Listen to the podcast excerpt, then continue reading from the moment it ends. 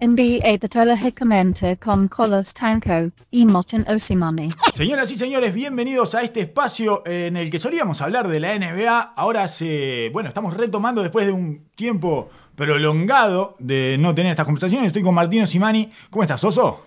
Excelente, más contento que, que Chris Paul. Eh, ah, ¿qué- ¿Cuánto tiempo estuve esperando ese momento, Chris Paul? Tanto como yo este, este momento de volver a grabar. Tiene, está viendo la meta, Chris Paul. Está viendo la línea de llegada cerca como nunca la vio. Vio la luz y, y- y redobló la apuesta, ¿no? Sí. Lo cargó de fuerza y difícil No, no, no, no sé si. Me parece que todos tenemos la misma sensación, que es que nadie le va a sacar eso a Chris Paul. Es el momento de empoderamiento absoluto del enano que domina la, la psiquis de todos y bueno, solo una lesión podrá detenerlo.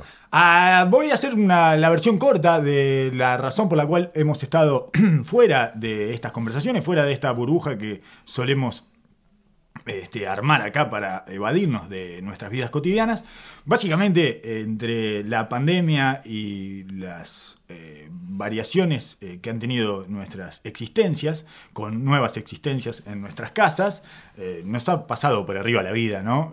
No, no- no sé si se puede plantear de alguna otra manera la situación que hemos tenido y no hemos podido generar este espacio hasta el día de hoy en el que nos sentamos a hablar de esta primera final. Hablemos primero de la final Phoenix-Milwaukee, la primera que hemos visto, y después repasemos más o menos lo que nos parece que ha quedado en esta temporada, además de cuerpos caídos, ¿no? Y rodillas y quirófanos y gente que, se, que sale en muletas. Muy bien descrito lo que ha quedado, Lo que es lo que va quedando. Han quedado partes tiradas en el camino y van gateando hacia la, hacia la línea final. Es el nivel de destructividad que tuvo esta temporada de la NBA es llamativo y me parece que tendría que.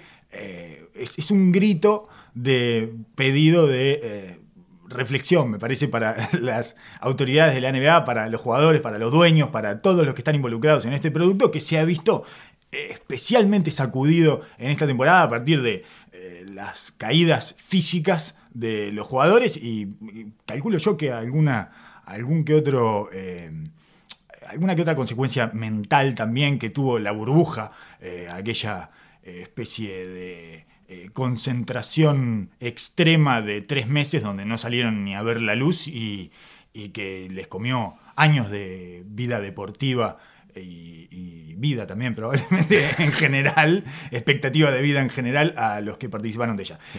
Eh, después vamos a eso, después vamos a ir a eso. Empecemos para, matando la ansiedad de hablar de lo que vimos anoche, que es el primer partido entre Milwaukee y Phoenix, y que ya puso de manifiesto para mí, eh, lo primero que, que saltó de las pantallas de todo lo que lo estaban viendo es que Milwaukee tiene un problema de, defensivo y, a partir de su alineación, digamos, ¿no? A partir del grande. Justo un usuario nos preguntaba si no había que reconsiderar aquello de la dificultad de los grandes en cancha eh, a partir de estos playoffs. Y bueno, a mí me, me parece que no. Eh, me parece que, que la dificultad de mantener un grande en cancha sigue siendo enorme y sigue siendo un desafío encontrar las formas para mantenerlo.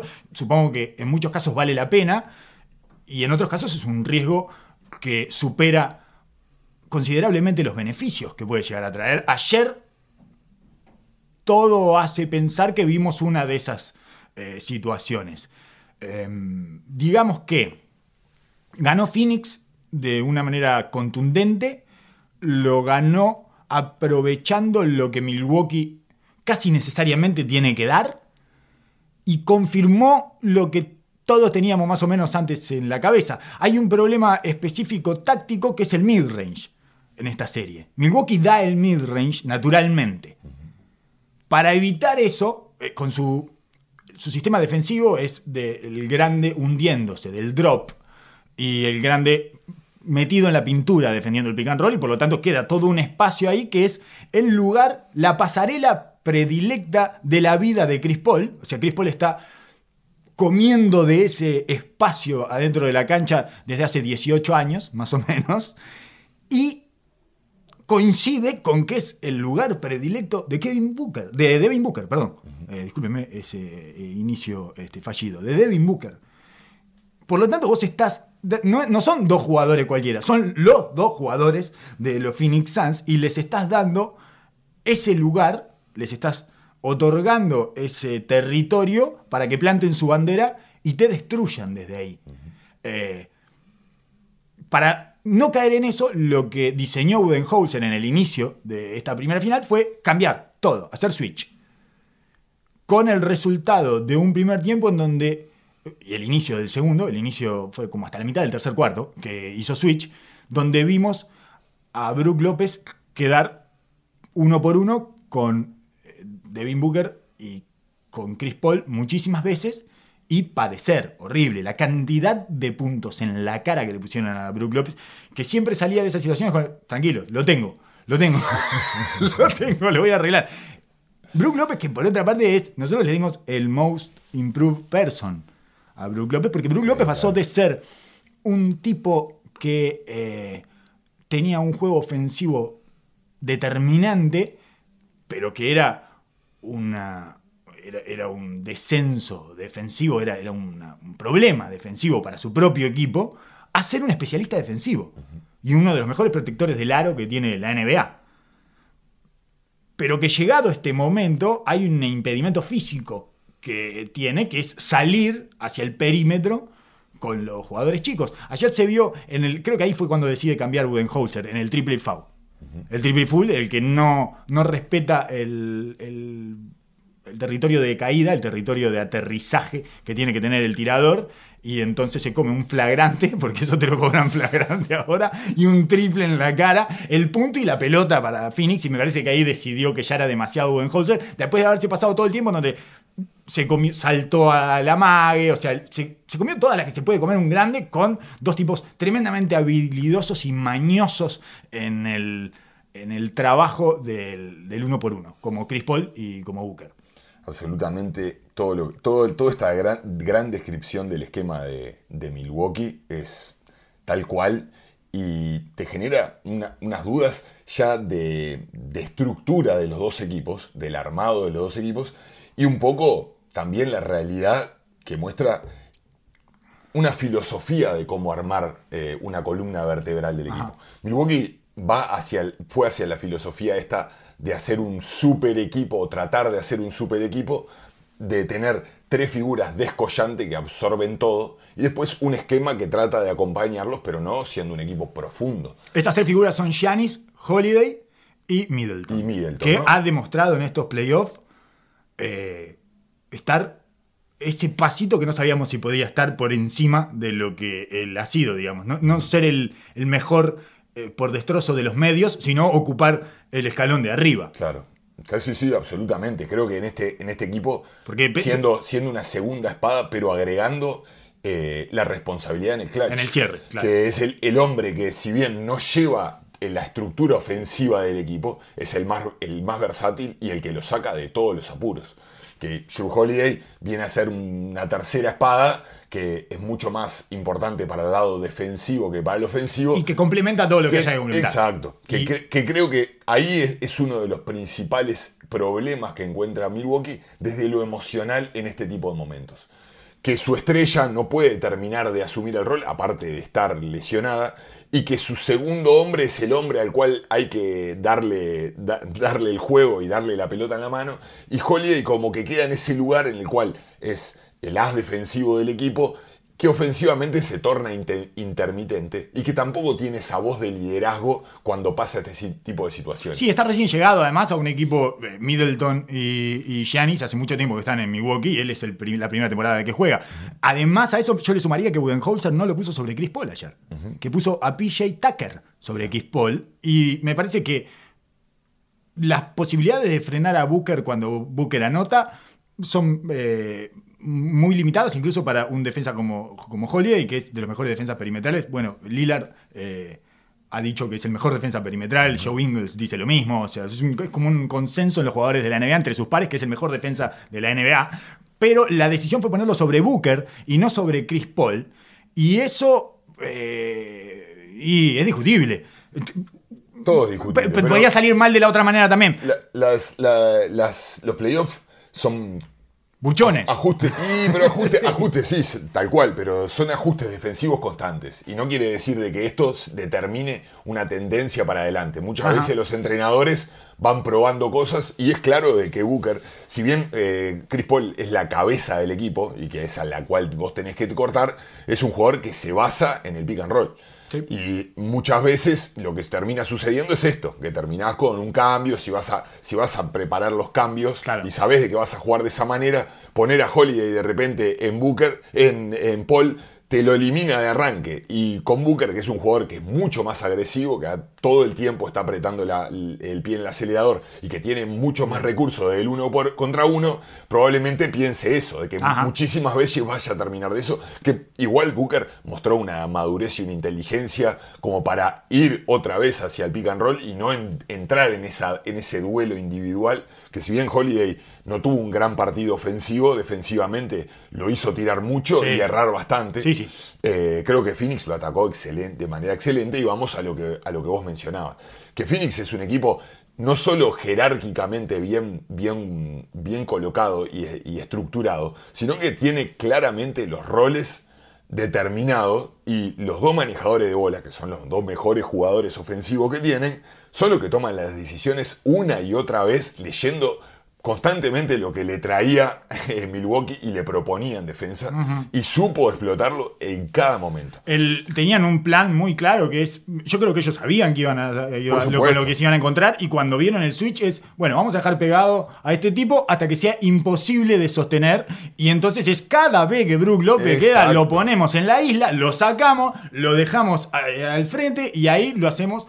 Eh, lo hacemos quedar en evidencia. Lo hacemos padecer hasta que lo tengan que sacar. Y eso, a, a eso atacar la mentalidad y las seguridades de Milwaukee, que ya es sabido por toda la liga lo que quiere hacer Milwaukee, Ajá. la dificultad para ajustar lo dogmáticos que han sido en su esquema defensivo. Sí. Y también eh, replantear es la fibra del equipo. Esto es lo que nosotros hacemos y lo que creemos. Después, este año se han moldeado y se, han, se, se pusieron un poco más maleables Sí. en su estrategia. Sí. Usaron a más a Giannis de 5 y de coordinador que lo venían pidiendo hace años. Eh, nunca, Fueron habían, más nunca habían hecho switch. Tampoco. Nunca, jamás. el switch es nuevo. Exacto. En Y- ellos. Y lo habían probado para ver cómo lucía López en, este, en esta estructura. Por algo trajeron a Bobby Portis, que trataba de ser un 5 más chico que supuestamente iba a ser más móvil.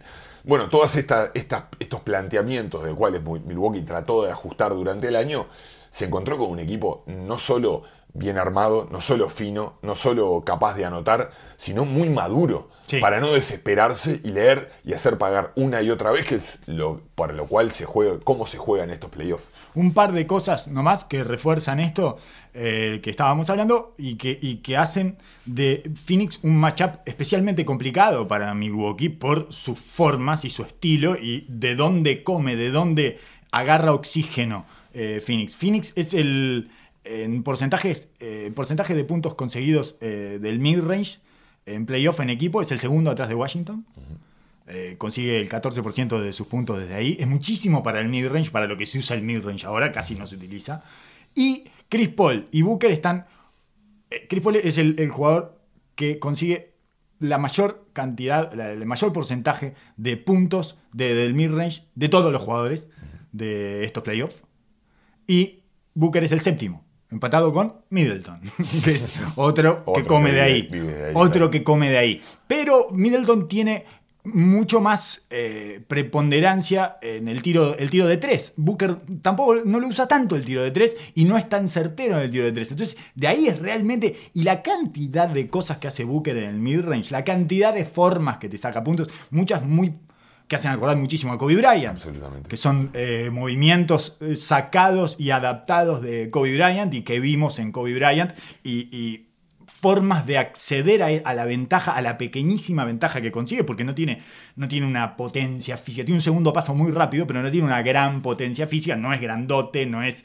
eh, necesita aplicar toda su eh, calidad y su destreza en el ataque al 100% para conseguir esa ventaja y tirar. Son muy parecidos y es donde ellos ganan en confianza y en certeza de que el partido les pertenece. Entonces, cuando tenés a dos de los 10 jugadores más importantes del midrange eh, enfrente, es muy difícil si vos estuviste dando eso durante todo este ciclo, cinco temporadas, estuviste dando eso convencido además, bajo el dogma de que eso es lo que hay que dar, es muy difícil dar vuelta a esa situación.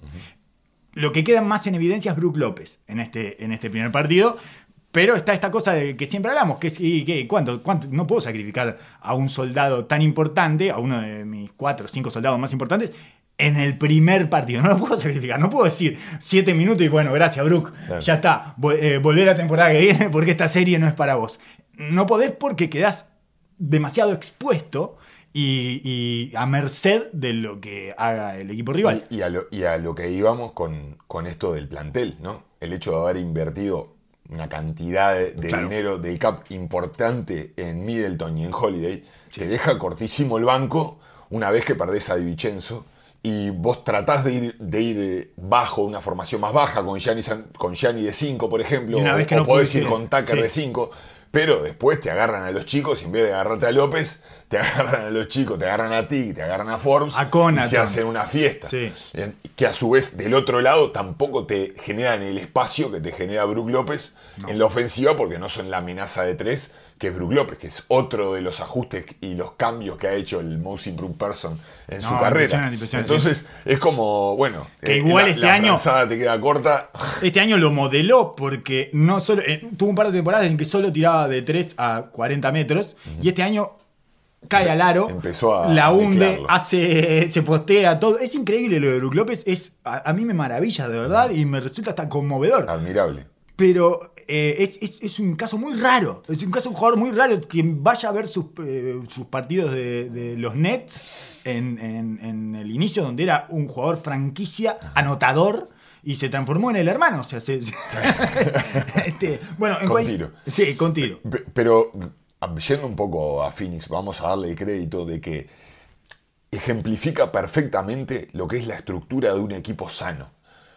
No solo por la, por la estructura de eh, cómo está armado jerárquicamente, que te decía, con una cabeza de un veterano líder, en lo cual todos confían, de que él toma ese rol en el momento justo de madurez, de haber pasado un poco la colina, de tener, tener la, paciencia como para trabajar con, gente joven y con una estrella, que tampoco tiene que asumir todo como para llegar a los Clippers que él todavía seguía con esa guerra de poder con Blake Griffin a ver de quién era el equipo. Está en, un estado urgente pero no desesperado. Exacto. Y que al cual, como mentorea a Booker, no tiene esa necesidad de ese duelo como le pasó con Harden de a ver quién es el, quién es el macho alfa acá y quién es el que manda y cómo se hacen las cosas, sino, bueno, yo los guío, pero yo sé que el cuadro es tuyo.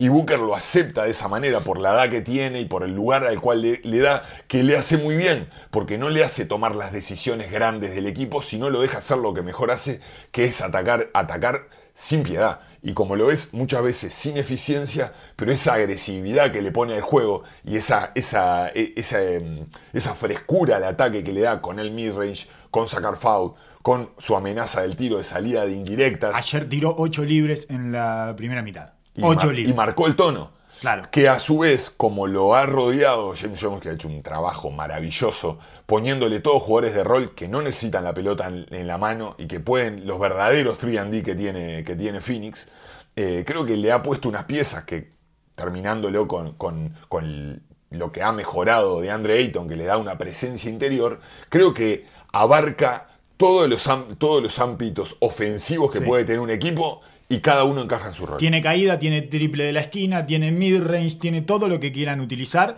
Y eh, en esto, además, hay otra ventaja más de Phoenix en lo que mostró ayer, que es que la, la, batalla de pace, que Milwaukee necesita acelerarlo y Phoenix tiende a bajarlo. Phoenix fue, estuvo entre los 5 o 6 equipos con pace más bajo durante la temporada regular y Milwaukee entre los tres más altos, el segundo más alto, y ayer fue un partido de 102 posesiones. O sea que fue un pace alto fueron a su juego, fueron a su ritmo, pero se mantuvieron en su juego. O sea, Phoenix logró controlar el partido en el ritmo de Milwaukee, con lo cual le saca esa posibilidad a Milwaukee que siempre, que, es casi su única reacción en los playoffs, que es acelerar, acelerar, acelerar, acelerar. Es, la forma en que logró eh, pasar a los Nets acelerando y, y la forma en la que venció Atlanta también, eh, po- poniéndole más, más intensidad, más acelerar, más, más rápido los tiros, más eh, temprano las ofensivas, todo, todo acelerar. Y que es lo que viene haciendo hace tres temporadas en los playoffs, cada vez que no encuentra el camino, digamos. claro. Y sin embargo, lo que se ve ayer es eso, es un equipo que ya estuvo acelerado, ya estuvo el tempo alto, pero no consiguió nada de lo que quiso. Hay, hay una buena noticia para Milwaukee, que es que con Giannis en cancha, eh, terminaron, eh, Giannis terminó con un más menos, menos uno, Sí, más uno. Más uno. Bueno, esa es una buena noticia. Eso No es una noticia que haya estado. Era increíble. Yo me imaginé No, que no. no había chance de que volviera a jugar. yo pensé que estaba en el No quirófano. podía creerlo. Y Es la verdad que muy bien estuvo para, para la situación en la cual venís. O sea, Estuvo- estuvo ese tipo de lesión. Súper sólido eh, en sus movimientos, en, en su Agresivo potencia, físicamente. físicamente, metiéndole, estirándole la carrocería arriba, en una cosa que naturalmente y, y de una manera hasta inconsciente uno piensa que se va a cuidar, que, que va a ir Exacto. probando, y el tipo, justamente para mostrar, eh, Giannis tiene una cosa maravillosa que es que realmente no le importa nada. Quiere ganar a toda costa, no le importa el ridículo, no le importa romperse, no le importa nada, nada le importa. Él solo quiere ganar y, y creo que ayer quedó demostrado de vuelta y- y marca esa, esa capacidad que tiene eh, de, competitividad, que tiene, tiene una... un- un- está, sigue estando rústico, sigue siendo un diamante que parece que nunca va a terminar eh, de pulirse, sigue teniendo esa kriptonita espantosa que es que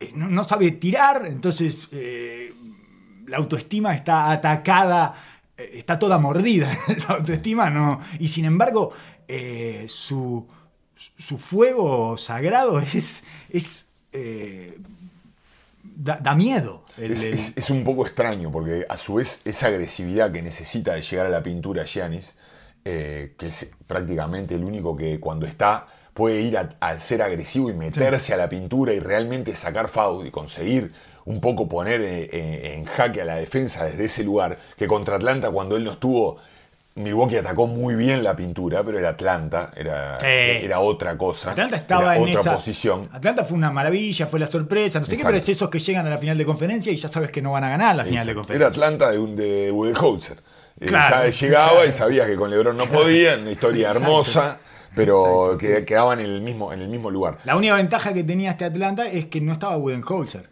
Claro, que estaba del otro lado Budenholzer. claro, bueno. Y, y- y acá sucede un poco lo mismo. De Middleton, la diferencia que tiene con Booker es que no va a la línea. No va a la línea con esa asiduidad. Tiene una clase tremenda, saca el tiro cuando quiere. No, no, no. Tiene rachas de anotación que son impresionantes. Claro. Ese, ese- ese momento que anota nueve puntos seguidos, nueve, tres, cuatro ofensivas donde te mete un triple, un doble del mid-range, un- una... Sí, sí, sí, sí. ah, este, Parece indetenible. Claro. Y encima es criterioso, no es, no es negado con, con la creación tampoco. No. Es bastante criterioso. Ha mejorado la- mucho. Claro, desde el pase, leyendo un poco la- las, las coberturas defensivas. Eh, pero mm, no va, no va, no, no ataca y no pone presión. Y si no le logran ponerle presión y poder sacar a Ayton de ahí abajo, eh, se les hace súper complicado porque la estructura defensiva es extremadamente sólida con él adentro.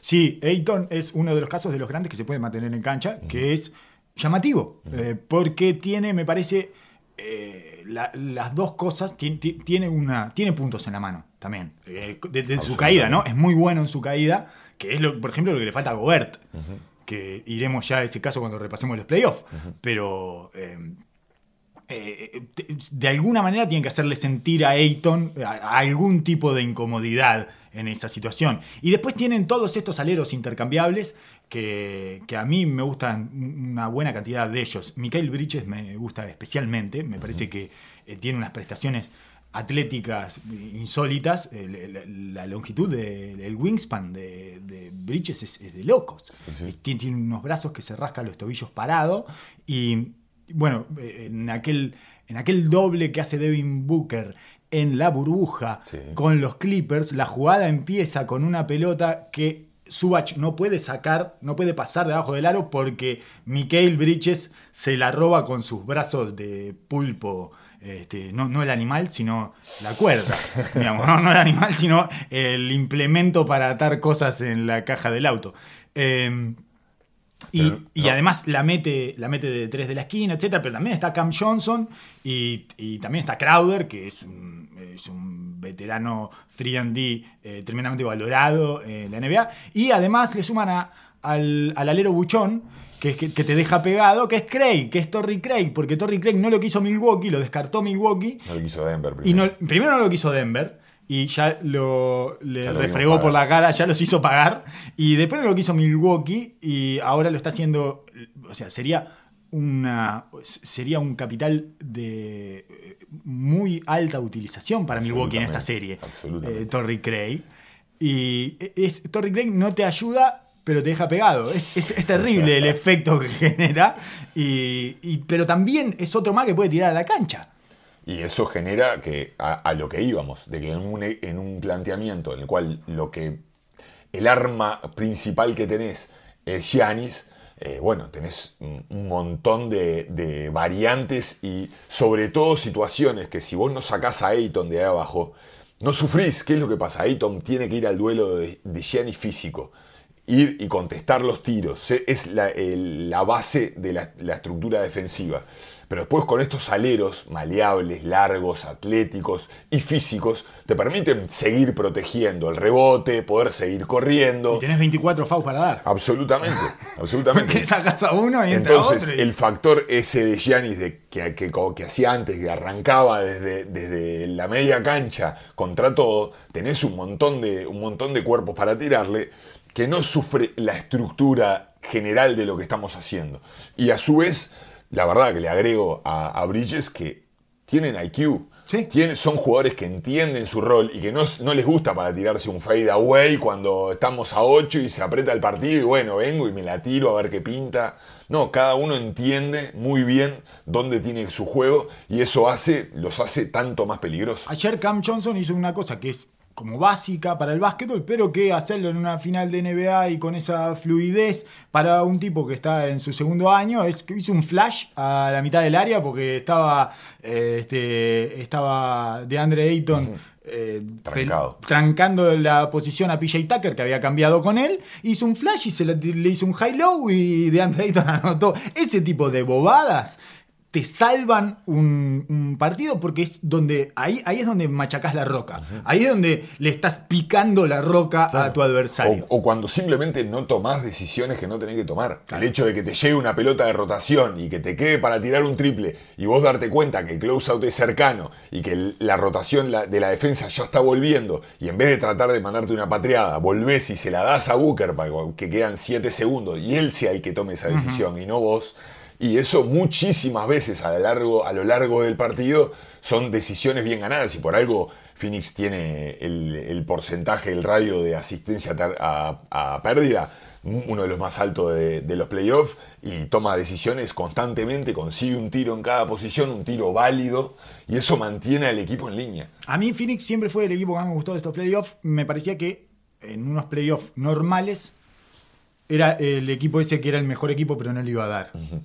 Pero, en fin, este, después de que bajaron a los Lakers, este, eh, No, y bajaron unos cuantos más también. Sí, sí, sí, sí, sí. La caída de Kuwait creo que fue, fue fundamental. Eh, también. claro, el, el- el tema es ese, siempre eh, se cayó el, el mejor jugador del rival. Es como una. Es, es un, un periplo muy Chris Paul. O sea, es como Claro. el espejo de Chris Paul. En lugar de, de lesionarse él, se fueron lesionando. él- se fue- también se lesionó él. Eso nunca, nunca deja de suceder. Que Chris Paul se lesione en la mitad de una serie de playoffs sigue pasando. Pasó contra los Lakers, pero después empezaron a encadenarse lesiones del jugador franquicia de todos sus rivales, menos eh, Denver. Que, Que también, que se rompió Murray. Se rompió Murray, que se rompió Y el, el sidekick y todos los demás. Entonces terminó, Capaz que en una estrella, pero tuvieron cuatro lesiones Claro. en el perímetro y del principal goleador del equipo. terminó Jokic jugando con eh, jugadores del 8 al 12 del plantel. Digamos. Esa fue la, la situación en la que enfrentaron a Denver. Entonces han tenido eso. Pensé que iba a pasar lo mismo con Giannis y me parecía que era una Ya está, terminaba serie de marcar. perfecta. Y no, Giannis eh, hizo este, esta reaparición de superhombre que todavía igual. ¿Sabes que ayer todo el primer cuarto pensé que se iba, ¿no? Sí, sí, sí. Todo el primer cuarto estaba viendo cada vez que salía a ver cómo caminaba, porque no puedo creer que ese tipo no se haya destruido la rodilla con la hiperextensión que hizo en el, en el partido, en la caída contra, contra Atlanta, No, eh, no, sobre el- la rodilla de. Capela. Un espanto de ver. Eh, lo, lo dejó pegado al doctor de YouTube. Que el doctor de YouTube, vos lo seguís al doctor de YouTube. Yo Sí, lo sigo, supuesto, bien que supuesto. explica el doctor de YouTube. Excelente. Me encanta. Vos sabés que es un momento que me, me caliento el café, ¿no? Es increíble. Para aprender. Claro, Para aprender. claro, claro, y, y lo dejó pegado, porque lo primero que dijo, viste que él lo saca a la media hora, Sí, sí, yo lo vi al otro día, pero el- y lo primero que dijo es, no tenemos ninguna información sobre esto, pero esto ya está. Claro. Esto ya está, mirá lo que hiperextiende, mirá, el, el- te hace el, El ángulo, ángulo, todo. todo. todo, después te pone los colorcitos en los tendones. Me fascina eso, es increíble. Alucinante. Es- soy un viejo estúpido. Cada vez, cada vez me gustan cosas eh, más idiotas. Bueno, eso es en cuanto a la final, que después de todo esto que hablamos, seguramente la gane Milwaukee 4-1. Así que eh, en el próximo episodio podemos estar hablando de ese Evi insospechado.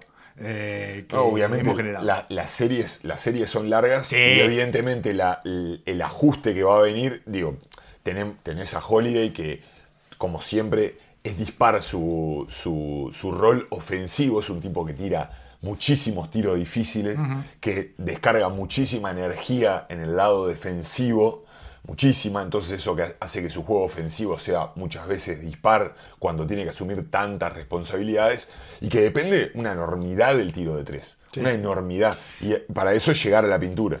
Y si bien el otro día tuvo un excelente porcentaje, no pudo de ni- en ningún lado poder llegar a la línea lo que necesita como para mantenerse eh, en partido ofensivo. Sí, solo una, un, un complemento de, de lo que decía, el, el 34% de los puntos que consigue Chris Paul es del mid-range. Y ahí no le estamos contando las asistencias que consigue del mid-range. Porque además, después de que te hace el snake, después de que agarra para Sí, el otro lado... llega el codo, que es su casa, eh, eh, ahí en el codo de cualquiera de los dos, si va el codo derecho, sos boleta, porque sabes que ese tiro no lo erra. Y no solo ahí reparte, Claro. tiene, la- tiene el aliú para Ayton es- y es- donde chequeen del lado opuesto, tiene el triple del lado opuesto. O sea, es muy difícil, muy difícil de marcar. Por eso, digo, Budenholzer va y se comprometió tanto con el cambio, porque prefiero que me jueguen uno contra uno toda la noche a que me deshuesen desde ese, desde ese lugar que les queda tan cómodo. Hasta el triple y full fragrante que dijo, no, no, resetea todo, resetea todo. Bueno, eso es eh, en cuanto a la primera final. Después repasemos algo de lo que sucedió en la temporada o de lo que dejó esta temporada, de los soldados que fueron cayendo, eh, no solo físicamente, sino también en algunos casos puestos eh, laborales que quedaron por el camino, algunas vacas sagradas que se fueron. La temporada, en términos generales, fue una matanza, fue una destrucción y era lo que más o menos se preveía después de esa súper exigente burbuja de tres meses y que hubo cuatro semanas, menos de cuatro semanas, entre una entre el final de la burbuja y el comienzo de esta temporada, que además estuvo comprimida, fueron 72 partidos en, cuatro meses en lugar de seis, que es lo que suele eh, ocupar la temporada regular. Por lo tanto, me parece que cualquiera de nosotros que pensara 15 minutos en esto, eh, se daba cuenta que, que era un peligro y salió todo mal. Salió todo mal porque además los jugadores se terminaron lesionando en los playoffs, se terminaron lesionando estrellas o los sidekicks y, eh, y algunas lesiones son pura mala suerte. Eh, la, la- la de Giannis es pura mala suerte, es una caída mm, entre mala suerte y el nivel de capacidad atlética que, que- que hay ahora, Que se maneja, claro. Que, que- que, eh, pone mucho más riesgo en, en las colisiones en el aire que tienen. Son dos tipos de, de, de 210, 215, 130 kilos, chocando en el aire y cayendo. Bueno, uno cayó medio sobre la pierna del otro y no, no, no pudo sostenerlo. La de, la de eh, Trey Young es increíble también. También. La del juez. Es lo, único- lo último que le falta a los jueces. Lesionar jugadores. Ya están no saben cómo meterse no, más en no el saben cómo arruinar más el juego los jueces. Eh, pero, pero está todo en este marco de exceso, de exceso de exigencia física y mental para los jugadores, que eh, Le- LeBron James eh, hace un par de semanas dijo que él había advertido eh, en un posteo que hizo, no sé qué, en alguna de estas cosas eh, que consumen los jóvenes este, la- de las redes sociales, eh, avisó, dijo que él había advertido de esto y que era evidente que no iban a aguantar y que estaban dañando el producto. Se le notaron las canas ahí. a Sí, claro. James y bueno, y las ganas de participar, ¿no? De Sí, sí, sí, ruedo, sí, sí, de volver al centro, Quiero, al quiero un poco de luces. Sí. Pero uno, uno supone, eh, no, no quiero hablar de mística, de que claramente uno cuando planifica los entrenamientos o el trabajo, la carga que le va a poner un equipo, toma mucho factor de esto. Toma mucho en cuenta esto porque no es eh, simplemente eh, suerte estas cosas que suceden. Muchas veces lucen como suerte, pero la capacidad coordinativa tuya y la, pa- la- la posibilidad de que tu cuerpo ajuste a los estímulos y a la velocidad en la cual vos tenés que coordinar los movimientos, muchas veces se ve afectado por la fatiga. Que no quiere decir de que no puedas jugar 40, 42, 43 minutos o que tengas que 48. estar cayéndote eh, en, el piso porque estás, estás muerto. Simplemente que tu cuerpo ya no coordina de la misma manera. Y no solo se ve en tiros cerrados o falta de precisión en un tiro libre, sino en este tipo de cosas. Bueno, la de Kuwait de que te Leonard, salta la la de Kuwait Leonard me parece que eh, eh, responde más a eso, por ejemplo, más claramente No, a eso. Jamal Murray. Eh, bueno, ni hablar. Absolutamente. Pero la de Kawhi es un choque que ha tenido mil de esos con, con bueno, con un australiano, ¿no? Hay que respetar, con Joe Ingles. Y él, él no maneja bien su cuerpo ahí, que se le, se le va, se pierde el balance, pierde el equilibrio y le pone demasiado peso a su rodilla y le estalla.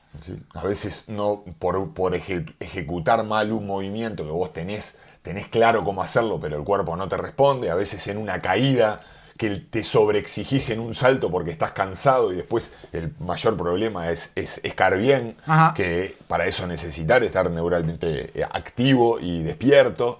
Eh, la coordinación de los pasos, muchas veces los jugadores que van mucho para adentro están exigiendo mucho su, su sistema eh, nervioso, tratando de coordinar todo, los pies en el aire, en un, en un lugar reducido, donde caigo, los pies de los compañeros, de los rivales. Y todo eso estás jugando con los bigotes de la pantera. Sí, Murray es un caso extremo de eso porque lleva su capacidad atlética al máximo. Todo- eh, nosotros eh, solemos eh, llamarle ninja ball a esa especie de trance en el que entra él. Eh, tiene un origen...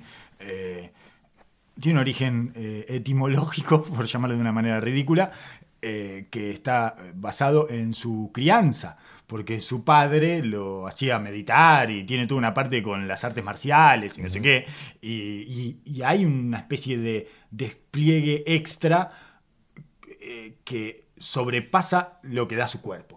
Su cuerpo no da para todo eso que hace él, ¿eh? Es extremadamente... ¿Viste al padre además? Sí, es un sí. gordito. Sí, sí, sí. Es un gordito el padre. Y él tiene como cosas de gordito. Pero lo que pasa es que lo pone a unos niveles de exigencia a su cuerpo. Su cerebro le hace hacer cosas a ese cuerpo que no puede, que no debería poder. Personifica el mito de estar en la zona, ¿no? O la mano caliente. Eh, realmente lo podés ver prácticamente en trance, como le Sí. pasa a alguno, como hablábamos de Middleton, de que agarra momentos que no erra, es como cuando jugábamos al, al, al NBA Jam, que se prendía fuego, eh, se prendía fuego la pelota y te entraban de todos lados y quemabas las redes. Sí. Bueno, lo mismo. Y ese, ese tipo de situaciones, cuando ya el cuerpo no te da querer meterte en esa zona y empezar a tratar de buscar esas rachitas o tratar de llegar a esos niveles y no te da, y no te da, sobreexigís movimientos de los cuales te ponen, te ponen vulnerables. Y muchas veces los entrenadores te dicen, o grandes peleas entre el- los cuerpos técnicos y los staff físicos, Ajá. es esa, de que los técnicos tratan de empujarte más para tratar de sacarte más en los entrenamientos, en los juegos, y los otros tratando de bajarte los minutos, bajarte las cargas, para no exponerte a esas zonas de desconfort en las cuales te volvés, te volvés vulnerable y te volvés tu peor enemigo. Por Ajá. Eh, bien, sí. Igual a, a todo esto, el bolso está en la casa. Sí. A lo que dice LeBron James, es muy feo cuando tornás el análisis a esos lugares en los cuales se le ven piola a, la- a las marionetas. Sí, Pero sí. al final del día, el negocio pesa y tanto como salió Chris Paul también a devolverle, de que bueno, esta decisión la tomamos todos. La Claro. tomó la asociación, la Claro. tomaron los dueños, la, tomó, la tomó el comisionado por algo. Ahí es donde yo voy a que se tienen que sentar las tres partes y decir, muchachos, tenemos que achicar, tenían que achicar la temporada. Es evidente que tienen que achicar la temporada porque la temporada ya se achicó en, en términos reales. Ya la cortaron los equipos cuando le dan descanso a jugadores. Eh, load management es hoy no juega porque no puede jugar 82 partidos. Exacto. Bueno, ¿eso qué es? Que la temporada no puede durar 82 partidos, amigos. Eso lo saben hace años. no quieren Pero dejar lo- un billete arriba de la mesa. Al final del día, la entidad que más peso tiene es la que toma la decisión. Pero- Y termina siendo difícil de entender. Es muy Pasan difícil de entender porque está dañando el producto. Absolutamente. Eh, al final, y ya cada vez más cerca, no es ya a mediano plazo, ya es cada vez más evidente. Incluso para las cadenas televisivas que contratan, es, che, yo contraté este partido de los Lakers contra Dallas. ¿Van a jugar todos? O, o me van a mandar a Dallas sin Doncic. Porque si me van a mandar a Dallas sin Doncic, me vendieron un paquete que no es. Me vendieron algo que traía adentro otra cosa. Por lo tanto, no estoy pagando, no, no me están dando lo que pagué. Entonces, en algún momento se van a tener que sentar y se van a tener que sincerar y van a tener que decir, muchachos, la temporada tiene que durar 68 partidos y tenemos que achicar. el- no puede durar dos horas y media el partido, tiene que durar dos horas porque se nos va la gente, porque es los tiempos de ahora, ¿verdad? Y arreglar esto y volver al básquetbol. Tienen que volver al básquetbol. 100% de acuerdo. Otra cosa que tienen que sacar es los instant replay. Tienen que limitarlo. Los jueces no pueden estar todo el tiempo corroborando pelotudeces. Todo el 100% tiempo están corroborando. eh, Rompiendo el ritmo del, del- el tempo del juego. El juego tiene un ritmo hermoso. ¿Por qué lo destruyen? ¿Por qué hacen? Yo estuve toda la temporada indignado porque me transformé en un espectador casual. Este es el problema. Que, que- que se generó con el recorte de vida que tuvimos todos, Eh, digamos sí. somos espectadores casuales y por eso tampoco hemos querido darle eh, este espacio eh, diezmado, digamos, ¿no? Hemos tratado de cuidar el producto. Y como espectador casual, el fastidio que me genera cada uno de los partidos en donde se paran 200 veces y me cagaste un cuarto. Me hiciste ¿Sabés lo que vale un cuarto hoy en día? Boludo, tuve, tuve que tirar Ah. toda la familia para todos lados. Me senté y ahora voy a ver un cuarto. Y no, no, no, no arranca. Y no llego. No arranca. Y no no llego, arranca y me estoy Me durmiendo. Me, final. estoy durmiendo y no arranca nunca. No arranca, no, no agarran, no agarra el, el mecanismo, no agarra. Sí, sí, sí. Entonces. Ya eh, no proceso información. Oh, ya, veo ya gente corriendo, gente claro, corriendo y tirando al aro. Eso no es lo que quiero con eso. Gente corriendo No y tirando al lo que aro. está pasando. Gente corriendo y tirando al aro es hora de irse a dormir. Ah, Esto- absolutamente. cuando yo estoy viendo eso, vos mirá ese corrieron y tiró y la empujó. Corrieron y tiró y erró. Bueno, no, no, no, eso no es ver básquetbol. Eso es irse a dormir. Eh, Podemos hacer un repaso eh, llegando a los playoffs de todos los equipos que se prendieron fuego porque es llamativo. Y lo digo como si eh, con mi mejor tono del bambino Veira. Es llamativo, Martín, la cantidad de, de jugadores que se prendieron fuego. De. Perdón. eh, equipos, franquicias que se prendieron fuego. Sí, sí, porque ya no estamos hablando de equipos o jugadores No, no. o entrenadores, franquicias enteras, estructuras de años, de décadas, te diría. Claro. Porque en el caso, En el de, Dallas, en el caso de Dallas se cayeron eh, Se fue Carline, que era insustituible. mitos, mitos de la Y ciudad, te diría. Donnie Nelson. Donnie Nelson Donnie estaba- Nelson tenía 25 años. Era el Dallas. padrino, Donnie Nelson. Y lo echaron como un perro. Como un perro. Vinieron los algoritmos y lo sacaron a patadas en el traste a Donnie Nelson. Danny Ainge. Danny Ainge dijo. Danny Ainge. No va más. Y sube Brad Stevens. De- se retiró como técnico a los 40 años, Brad Increíble. Stevens. Es todo eh, muy sorprendente. Y también me parece que habla de esa velocidad vertiginosa y esa ansiedad eh, que está adulterando todo en la sociedad y, y más en una industria eh, donde se exigen tantos resultados como en la NBA. Y habían, habían caldos que estaban prontos, pronto para salir, y esto aceleraron, aceleró los procesos, como bien decís, a niveles escandalosos. Deben haber, deben haber explotado relaciones que venían ahí mm, tecleando. Dan- Danny Ainge o Dallas desde hace años, que Dallas viene dando vuelta en la mediocridad, tratando de dar el salto. Llegó Luca, prendió todas las luces, dijo es por acá. Y no tratamos de engranar y no logramos sacar nada ahí Yo y creo- explotó todo. Yo creo que en salieron pasó mal. lo mismo. Yo creo que en el caso de Dallas salieron mal algunas cosas que no tenían por qué salir mal. Eh, Porzingis es una, ¿no? Me parece que Porzingis deja en evidencia la disfuncionalidad de Dallas y, eh, y probablemente el, el último, pero, pero es como una especie de adorno final, Josh Richardson. Eh, y Seth Curry del otro lado, mostrándote... Luci- luciendo mal. Un buchón, como un que- buchón, un un buchón, como un Gray. buchón, un buchón, el famoso eh, buchón que te hace ver muy mal porque fue uno de los mejores jugadores de las primeras dos rondas de los playoffs. Sí, sí. Yo, yo siempre, siempre hablamos del tema de Luca que lo admiramos y es eh, Sí. el- la maravilla más grande que nos ha dado personalmente, que me ha dado el básquetbol después del retiro de Manu, que sentía la desolación absoluta Ajá. y lo que disfruto de ver a Du- Luca es descomunal. Pero me parece que las decisiones que tomó Dallas lo han transformado en un modo de juego medio jardinesco, en el cual termina agotando, las, agotando sus posibilidades y llevándolo a unos lugares en, en el cual un tipo que disfruta el juego de una manera a niveles de Kerry, como un niño, lo termina irritando y terminaron llevando a, a quebrantar la relación con Carlyle.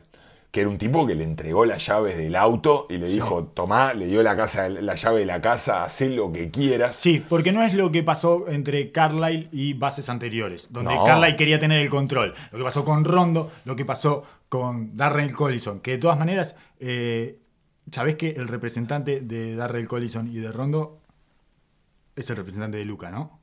Bueno, bueno, pequeño, Entonces, pequeño detalle. eh, quizás podía traer un poco de eh, background con respecto a estas situaciones.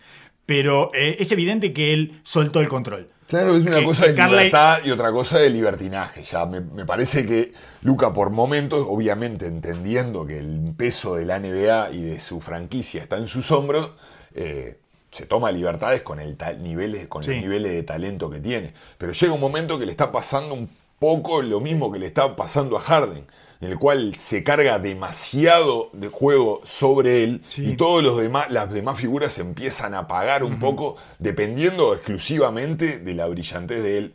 Y me parece que hay algunos retoques ahí a dar, no solo desde lo personal, sino desde la manera de encarar el juego, Ajá. en el cual habría que descargar, a mi entender, habría que descargar un poco de situaciones en sus Sí. espaldas y tratar de, de darle otras, otras situaciones a- para que el juego sea más complementario. Y es lo mismo que estamos hablando con Chris Paul en, esto, en estos Phoenix Suns. Sí, el sí. cual tiene un polo de juego que no lo exige al máximo y que puede, como, el- como lo hizo LeBron James en su momento, elegir los momentos del partido. Ya tomar puntos en los cuales él se pone agresivo. Lo que pasa es que tiene 22 años. Para mí a esta edad tenés que tratar de llevarte el mundo por delante vos solo. Es lo que sucede. Es Vos que solo, sucede. vos solo, vos solo, vos podés todo. Es Vos lo podés que todo. sucede. Yo creo que no hay otra forma que la acumulación de años Pero ¿te y parece, fracasos. ¿te parece sano? Eh, no del todo, pero me parece natural. No Ah, me parece es sano, pero me parece natural. Bueno, eso ¿Me es- parece sano que la gente se drogue? No, pero me parece natural. No, no, no, entiendo Me parece que es lo que ha hecho la gente durante Hay, mucho hay- hay procesos que, tiene, que, que uno tiene que vivir y ta, Sí. tenés que darte la cabeza contra era un poco lo que decía Barea. Pero como tu, funci- tu función como dueño, como general manager, como entrenador, Es explicarle que no- ese no es el es, camino. es tratar de estructurar las cosas y guiar el camino por ahí. O vas a dejar que se dé la cabeza contra la pared durante años. yo creo que trataron de hacerlo, pero salió mal por Singis. Es, eh, Porzingis no pudo sostener eso. Dicen que no tienen una buena relación personal entre ellos, no sé cuánto, No ¿verdad? sé, cuando perdés No sé. siempre todo se magnifica. Sí, claro, y además eh, me importa la relación en la cancha. ¿no? Eh, Tim Hardaway Jr. logró establecer una relación de confianza en la cancha con Doncic y Doncic le da. Obvio. Doncic. eh, Sí, sí, sí. este, y después hay cosas internas, estructurales de. El, dueño, el, Mark Cuban es, es un excéntrico, es un millonario excéntrico. Y, y es, y, es, me parece que un tipo que necesita eh, tomar decisiones fuertes y mostrar que las toma él. Me parece bastante raro incluso toda esta eh, continuidad longeva que tuvo para el tipo de dueño que tiene eh, Dallas, que es un tipo ansioso, que es, bueno, eh, y que... mm, Sí, se mandó el, el- el error más grande de la historia de Dallas, se lo mandó Cuban.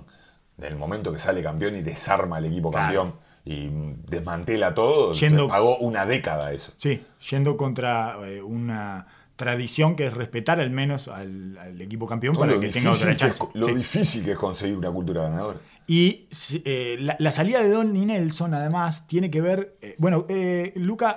Doncic se quejó de la salida de Don y Nelson. Cuando le preguntaron, dijo eh, algo así como que eh, no le caía bien, pero que bueno, que él no es el que toma las decisiones y que a Don y Nelson eh, lo conocía desde los 14 años, desde los 14 años que lo está eh, escauteando Donny Nelson a Luka Doncic, que igual en la vida de Luka Doncic es mucho, pero en la nuestra no, fueron 8 años nomás que conoció a Donny Nelson. No es tanto, ¿no?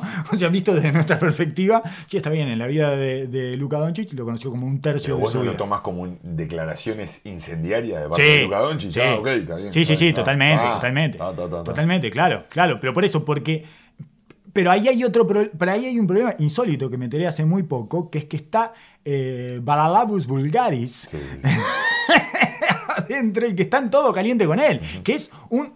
Cuban puso eh, a- adentro de las decisiones fuertes del básquetbol a un apostador profesional.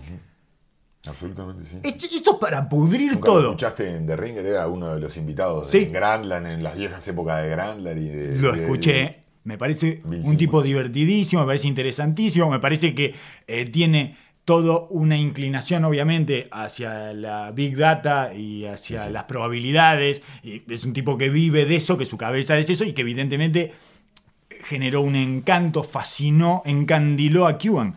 Pero vos estás poniendo un apostador profesional en la comisión directiva a tomar decisiones en un equipo. O sea que le sumás al conflicto analytic versus cancha, ¿tá? que es algo que ya a los jugadores Sí, les sí. molesta, y los técnicos y los old school, etc., le sumás que el tipo es un apostador. Eso es, eso es especialmente complicado. Entonces, eh, bueno, un tipo que siempre estuvo fascinado, por ejemplo, con los Houston Rockets de Harden. Y parece que hay, hay, eh, hay momentos en la temporada que se hizo explícito en el banco de suplentes. Sí, Eso. sí, mandando, tratando de mandar cambios y a- sobre decisiones en, en game time. Eh, yo leí una crónica a mitad de temporada donde eh, decía un, un periodista decía que como además como no, como no había gente se escuchaba todo que un periodista decía que Luka Doncic le había eh, le había gritado a Carlisle pero al final quién manda vos o Bob Bob es eh, Bulgaris Ese- en ese ambientún estaban y con la ansiedad de un tipo que es un prodigio y que está prendiéndose fuego por ganar. Y que no tolera perder. Nunca perdió y no lo puede aguantar perder. Perder le parece horrible cuando terminó en la, en la conferencia de prensa después de esa serie que tuvo, que eh, personalmente fue casi inmejorable la serie que tuvo él, y le preguntaron, así que dijo, no, no, no, no, a mí me, me contratan para ganar y yo no gané acá. Acá a mí me pagan para ganar. Y acá no hemos ganado, no logramos ganar. Es- o sea, está en cero su cuenta para él y lo está desesperando. Entonces, esa situación hizo saltar todas las clavijas, pero no para el lado que él quería. Entonces tampoco es Tampoco muy entendible. Claro, tampoco es muy entendible. Y bueno, Carlisle se fue solo. Yo creo que después de que se fue Donnie Nelson, además. Porque está, quedás en una, quedás en la intemperie. Obvio. Sea, estoy peleado o. No, no, peleado, pero no tengo la mejor relación con la estrella. Y encima se va, echaron a Donnie Nelson. Sí, sí. ¿Qué tengo? Es Estoy- El aliado de la estrella y tuyo. Claro, era lo, era lo- me imagino que además que era lo que unía, Ajá. lo que termina, lo que sostenía, lo que hacía equilibrio entre Doncic y Carlisle.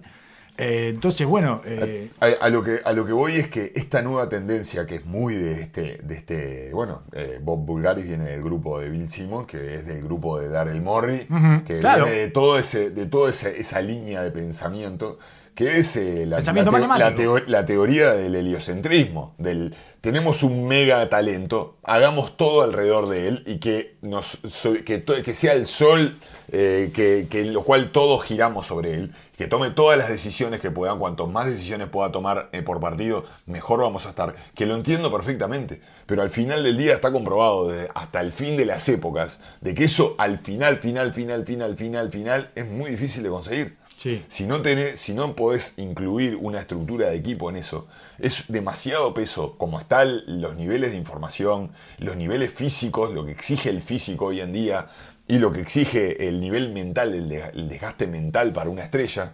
Sí. Ya lo vimos, lo vimos de que es muy difícil que suceda. Hay que, hay que construir una estructura eh, que sostenga esos talentos y que todas las megas estrellas que lograron llegar hasta el final y ganar, lo han tenido y lo han dejado hacer lo que mejor hacen en los momentos críticos y lo han sostenido en los momentos que se caen. Y la verdad que e- este es un deporte que personalmente, creyendo en los dioses del básquetbol, es así. Sí, sí, sí, sí. Eh, Bueno, Luca eh, se fue a FIBA y metió a Eslovenia en los Juegos Olímpicos. Después hizo 31, 12, 13, que ah, en términos NBA sería como 45, 17, 20. Una cosa así. Claro, pero- 45.17 asistencia, Sí, 20 absolut- rebotes. No, una ridícula, no, es- sí, sí, 45, 45, sí, está bien. En, la, en, en Lituania, en Kaunas, en una de las capitales mundiales del básquetbol, hizo eso, lo cual me parece celebratorio. No es, Absolutamente. no lo estoy poniendo como un argumento en contra de lo que acabas de decir, sino como una forma celebratoria. Porque yo tengo una parte egoísta, que es que me gusta ver eso. Claro, claro. No, es delicioso y no, y no, pude, no dejar de admirar todo lo que hizo en FIBA. Pero FIBA es un sprint y, la N- y el campeonato Sí, de sí. NBA es una maratón. Son diferentes, es- te tenés que preparar diferente, tenés que mirarlo de otra manera. Son es animales otra competición. Sí. Sí. Otra competición. Vos vas a un torneo corto y esa, ese, es- esa manera de jugar se sostiene. Cuando vas a un torneo largo, el desgaste es enorme. Y ya lo vimos una y otra vez repetidamente, hasta las mejores estrellas, hasta Jordan tuvo que hacerlo. Hasta Jordan tuvo que dar un paso al costado y, dejar que otros absorban para poder ganar. Eh, Portland eyectó a Stotts, que era algo que más o menos se podía esperar después de esta. eh, pagó Stotts, ¿no? Este, el, el- un- el enésimo fracaso, eh, que después siempre viene un, em- un empuje de, de Lillard eh, y McCollum y te hacen creer que pueden, pero al final. No puede. No, No pueden. no, no pueden. No pueden y además llegaron a un 3 chiquito, porque Norman Powell es un 3 chiquito. Entonces, ¿vas a arreglar eso con un 3 chiquito? Ese problema que tenés que tener dos chiquitos en el 1 y el 2, con un 3 chiquito que además necesita la pelota en la mano Sí, para anotar. y que no defienden. Eh, No eh, defienden. eh, es- el problema estaba, estaba intrínseco ahí, lo hemos discutido Sí, un millón de veces. Y, y- Y llevan a Chauncey Billups. Porque se ha puesto de moda el base mentor de superbases. Ese es el. Porque Dallas lleva a Jason Kidd. O sea, tenías un poquito enturbiado el ambiente y llevaste a Jason Kidd. Eso va a ser un puterío. Va a ser- o sea, querés que explote el puterío. Por va a aparecer colgado. Lo que pasa es que no se puede colgar de ningún lado por porque es muy largo. Pero tenés serios riesgos de que aparezca colgado. Lo va a quebrar Jason Kidd. Jason Kidd es un psicópata. Un psicópata sí. que fue criado por Gary Payton y Mr. Min. Por el padre de Gary Payton y Gary Payton, que eran dos psicópatas. un psicópata padre y psicópata que generó un psicópata eh, chiquito, que era Gary Payton, y ellos dos fueron los que generaron a Jason Kidd, que es. Está blindado, Jason. Jason Kidd le ves los ojos y dices, oh, esta persona tiene cosas adentro que yo no me quiero enterar. Es una, es una Eh. belleza lo que, va- lo que está sucediendo en Dallas. Es hermoso. Y, y lo de, lo de Chauncey Billups, me imagino que es un manotazo tratando de sostener a Lillard, que De ya ven, ya ven que se, se está yendo. Y para creer, Está- algo que, algo que los, que los lleve a creer, necesitan volver a creer. Pero que Lillard vuelva Sí, a creer. sí. Porque ya vieron de que Lillard no cree y de hecho ya está pendiente de un hilo su salida. Eh, de hecho, digo, me parece que fue un, un manotazo directo. El hecho de que Lillard haya pedido a Jason Kidd ya prende todas las alarmas Sí. y las sirenas que existan. Sí, sí, sí. Que él tenga que tomar, absorber ese rol, se ponga en ese lugar después de un tipo. se- exponga. y se, se expuso, se, Se expuso, expuso. y todos sabemos que no hay que exponerse. No, no, no hay Jamás exponerse. hay que ponerse. No te expongas. Claro. Y, y- y no solo eso, no, sol- no solo expuso su, su- su marca, sino todo, todo su discurso desde el primer minuto, toda su aura de líder, todo lo por lo que ha su trabajado, identidad. su identidad completa la puso en la mesa Ajá. y, y ahora Y- es una ruleta rusa. Lo Es lo más parecido a pedir que lo saquen. ¿eh? Absolutamente. Lo más- hizo lo más cercano que puede hacer Lillard, de acuerdo a todo el discurso que ha venido sosteniendo durante 12 años, desde que estaba en high school hasta ahora, es lo más parecido a decir. Sáquenme de acá. Absolutamente. Sáquenme de acá. Me quiero ir de esta ciudad donde incendian las calles y no sé por qué. No, eso no lo dijo porque no debe estar de acuerdo con esto, pero eh, en cualquier caso es una cosa extraña. eh, a sumarle a Portland. ¿Por qué, por qué te- por qué te quedarías en Portland? Es horrible Portland. Al principio sonaba Becky Hammond y yo dije, bueno, ta, se tiraron, tiraron una estrategia diferente para tratar de. No me hagas hablar de eso. nada. No me hagas hablar de eso porque Bien. termino como Rachel Nichols. eh, eh, incinerado por, por gente que. No por el bien anzuelo. pensantes, No por buenistas. Incinerado por buenistas. ¿Cómo vas a poner una mujer a dirigir un equipo de básquetbol. Estamos todos locos, masculino, estamos todos locos. Eso es algo que no se puede eh, ni siquiera manejar.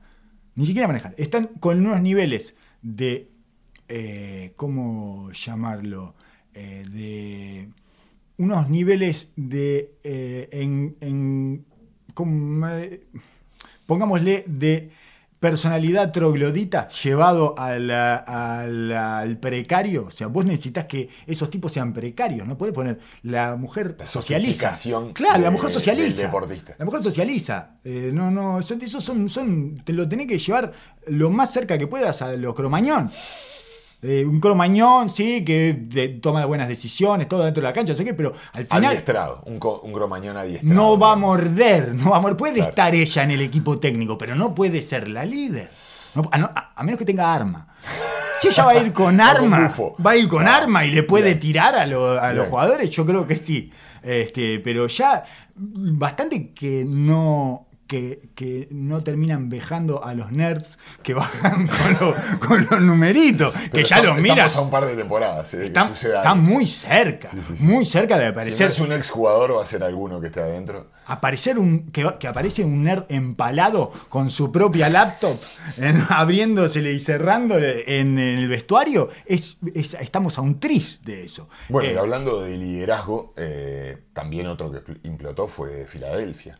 Otro, otro de los equipos sí, en los cuales. Era inevitable, ¿no? Claro. Que Y- to- todo se concentra en Ben Simmons, además. Era inevitable, era eh, muy tarde. No, no creo que seamos muy sagaces por haber visto esto hace cuatro temporadas. No, no, yo creo que no. Lo que siempre me pregunto es cómo no logran ser eh, perforados por la realidad antes de que se vuelva grotesca y perjudicial en términos de mercado, porque ahora el valor de Ben Simmons, Es- cuando ya le vimos las costuras repetidas veces y vimos cómo no puede contra eso, y se hace tan evidente que hasta sus compañeros lo dicen, es espantoso, se ponen ellos y a Ben Simmons en una situación horrenda. Sí, sí, sí, y él no sigue negando, entonces todo se vuelve mucho más potenciado. Y para mí, la actitud que tomó Doc Rivers, que claramente opta por negar la situación y hacernos creer a todos que estamos todos locos ¿Por y que no estamos viendo lo evidente. Porque ese es Doc River, porque dijo, vení, guacho, que yo te voy a desbloquear. Vení, vení que te voy a craquear el cerebro, vos tenés un problema en la cabeza. Yo te voy a dar la confianza como para que vos salgas de esto y no funcionó. Y todos sabemos que los dioses del básquetbol no Mm. te podés poner por delante del juego porque te lo hacen pagar. Eso fue lo que sucedió en Cuando te Filadelfia. crees más crack de, que- de lo que está pasando en la realidad, te refriega por el piso. Sí, sí, sí. Sí, así que Ben Simmons, no sé, este, lo entregarán a una máquina, a una fábrica de maniquíes, probablemente. Este, no sé qué van a hacer con él. Sigue siendo un proyecto interesante para un equipo que este, no tenga nada para hacer y quiera una temporada regular eh, un poquito más elevada. Y él puede funcionar ahí como bastonero y después verá cómo oculta todas sus deficiencias. No para un equipo que quiere salir campeón como Filadelfia, y mucho menos si la estrella es Embiid, que este, comparten esa la zona de la cancha, que son las inmediaciones del aro, digamos, ¿no? Este, Embiid tiene que salir a, a 8 metros del aro para que Ben Simon tenga su espacio y así todo queda perdido en la nebulosa. Oso, tenemos que cerrar acá, no hemos llegado a hablar de la tía Scotty que va a sacar su libro que se llama, se llama eh, 20 años de resentimiento, se llama Memorias de un resentido, se llama el libro de la tía Scotty y está prendiendo fuego Roma, dijo que Phil Jackson era racista, todo, así que tenemos eh, por lo menos una charla más de estas eh, tenemos que hacer porque las finales siguen y porque no hablamos de la tía Scotty que eh, se, se desacató, se desacató que la, la familia se manda mensaje de WhatsApp, oh, está mal la tía Scotty, por favor, alguien, alguien que le avise a la tía Scotty que deje de prender fuego todo. Dijo que Phil Jackson era racista, Phil. Jackson que se fue a vivir con los Cherokee. ¿Cómo? ¿Cómo puede ser? ¿Cómo puede ser? Phil Jackson. eh. Sin ningún tipo de sentido. Nada, lo tiró, lo tiró un racista No me dio la última porque es un racista. Se la dio a Tony Kukoc porque es blanco. No, Scotty no. Pero además, pero además la metió. La metió. Una vez que la metió, tía, una vez que la metió, si el blanco la metió, la metió. Era, era el que tenía que tener la última bola. Señores y señores, muchas gracias por haber llegado hasta acá. Será hasta la que viene. Eh, volveremos en un espacio eh, menor al que hemos utilizado entre el penúltimo capítulo y este capítulo. Eh, eso es seguro. Hasta la que viene. NBA Tatola Hickamenta com Kolos Tanko, Emoton Osimani. Dopcast. Comfort the arbitrary dad.